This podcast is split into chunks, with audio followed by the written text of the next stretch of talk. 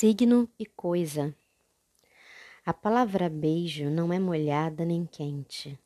A palavra ódio é um mergulho na imaginação incorrespondente ao ódio. Desejo é muito pouco para o que se sente quando uma química ancestral, psicologicamente motivada e ardente, contrai-se em dois. A palavra medo é o contrário da palavra amor e, obviamente, contrária à palavra entrega. É carregada de ego, este que só se entrega no silêncio. A palavra amor não é o amor.